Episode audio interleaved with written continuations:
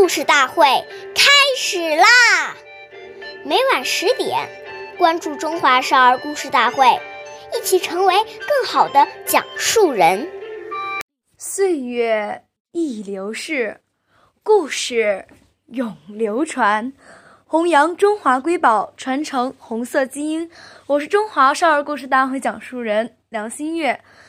今天我给大家讲的故事是《红色经典故事》第十一集。任冤时有三怕。今日讲一个中央书记处主任任渊时爷爷的小故事。任渊时爷爷生前有三怕：一怕工作少，二怕麻烦人，三怕用钱多。这是他的人格品言。他患有高压病，但从来不要组织照顾。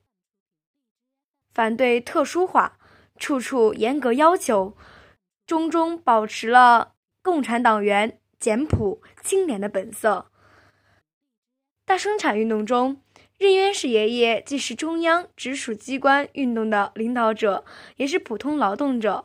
虽然身患多种疾病，但他仍亲自参加组织开荒种地，参加纺纱。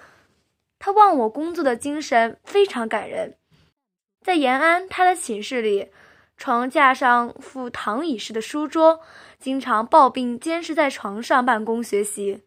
他对身边的同志说：“我们都是共产党员，肩负着革命的重任，能坚持一百步，就不应该走九十九步。”感谢大家的收听，关注中华少儿故事大会，一起成为更好讲述人。我们下期再见。